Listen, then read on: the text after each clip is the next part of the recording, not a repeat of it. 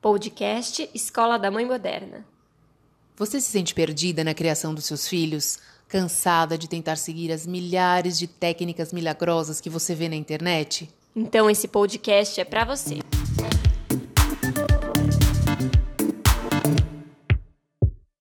Oi, eu sou Tatiana Tosi e o nosso podcast de hoje vai ser sobre se a leitura ainda é importante dentro do mundo digital. Oi, Tati, tudo bem? Esse é um tema bastante interessante. Hoje a gente está é, produzindo esse podcast em locomoção, né? Em trânsito, né? em trânsito, literalmente, porque é isso, né? Escola da Mãe Moderna, modernidade, a gente não tem tempo a perder, a gente faz é, na medida do possível. E essa ideia desse tema veio através da live que a gente fez é, e teve várias perguntas muito interessantes sobre isso e a gente precisa parar um pouquinho para refletir.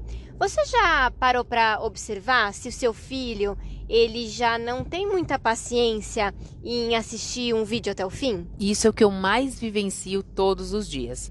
O maiorzinho nem tanto, o Otávio agora já tem um pouco mais de concentração, então ele já se interessa mais, mas o Beto, o menorzinho, ele não consegue assistir nada até o fim, ele é movido ao dedinho, próximo, próximo, próximo, e nada fica no, no radar dele, ele vai mudando constantemente. E se não, não acha o que ele quer, aí ele fica bravo. Pois é, e sabe o que, que isso significa?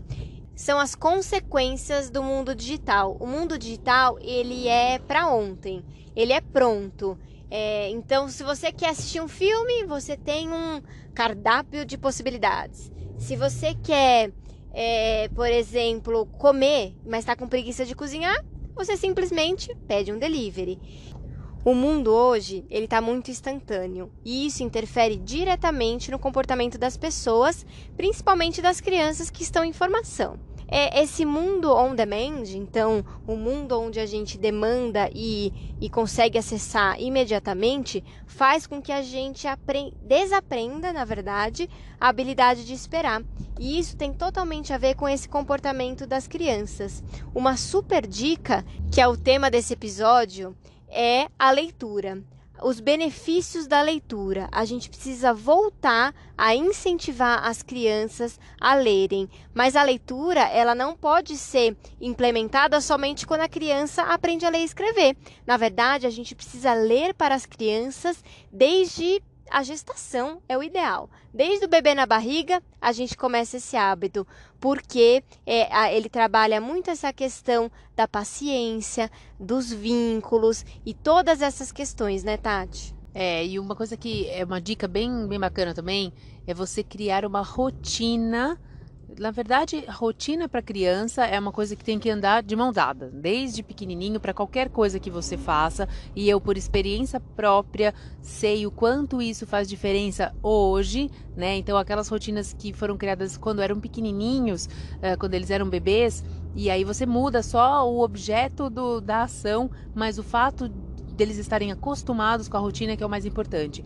E criar uma rotina de leitura também, até para facilitar o sono porque o sono ele vai mudando muito de fases conforme a criança vai crescendo, né? Então, primeiro a questão da amamentação, quando é, tem essa os, os, horários e depois vai espaçando e aí a criança vai dormindo a noite inteira.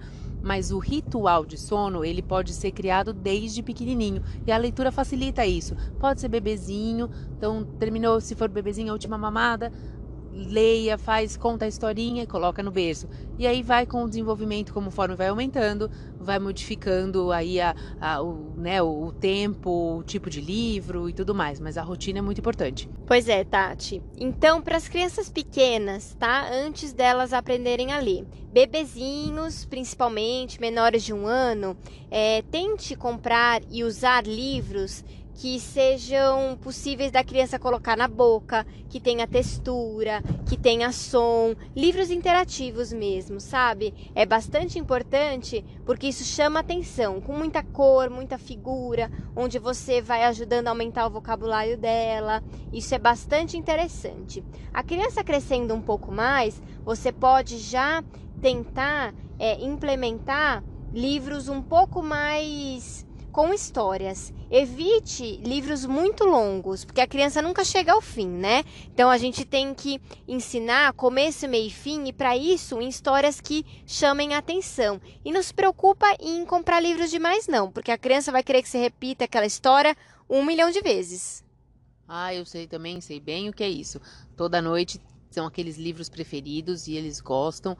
E é legal porque as fases, eh, tem alguns livros que eram desde pequenininhos e depois eu continuo ainda com os livros ainda uh, hoje, né? Então a gente consegue é, ampliar um pouquinho esse repertório e fazer vozes e sons e trejeitos, porque isso ajuda também a estimular a criatividade, a imaginação.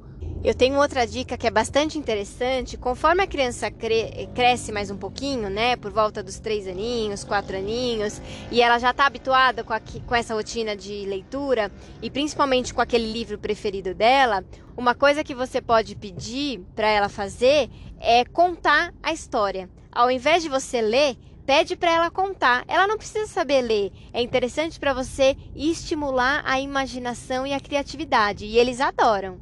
Já para os filhos um pouco mais velhos, pré-adolescentes e adolescentes, que as histórias são um pouco mais densas, vamos dizer assim, é bem legal quando você pode compartilhar o conteúdo da história e discutir o que, que eles acharam, como que eles fariam diferente naquela determinada situação e já identificando o estilo de leitura que eles gostam, porque é interessante, né? Já começa uma, uma preferência se gosta de história mais de mistério, se gosta de histórias mais divertidas, enfim, eu, meninas às vezes histórias mais românticas.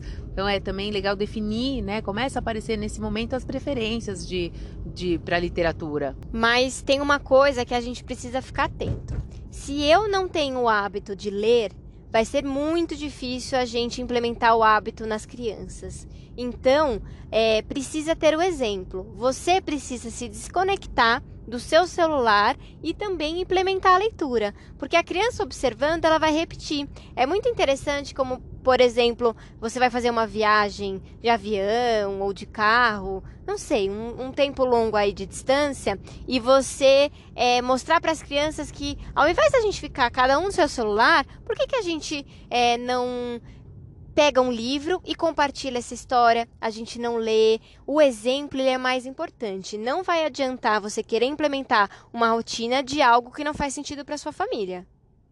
Verdade, Bárbara. Tem uma outra dica legal também que dá para fazer com as não só crianças e adolescentes também.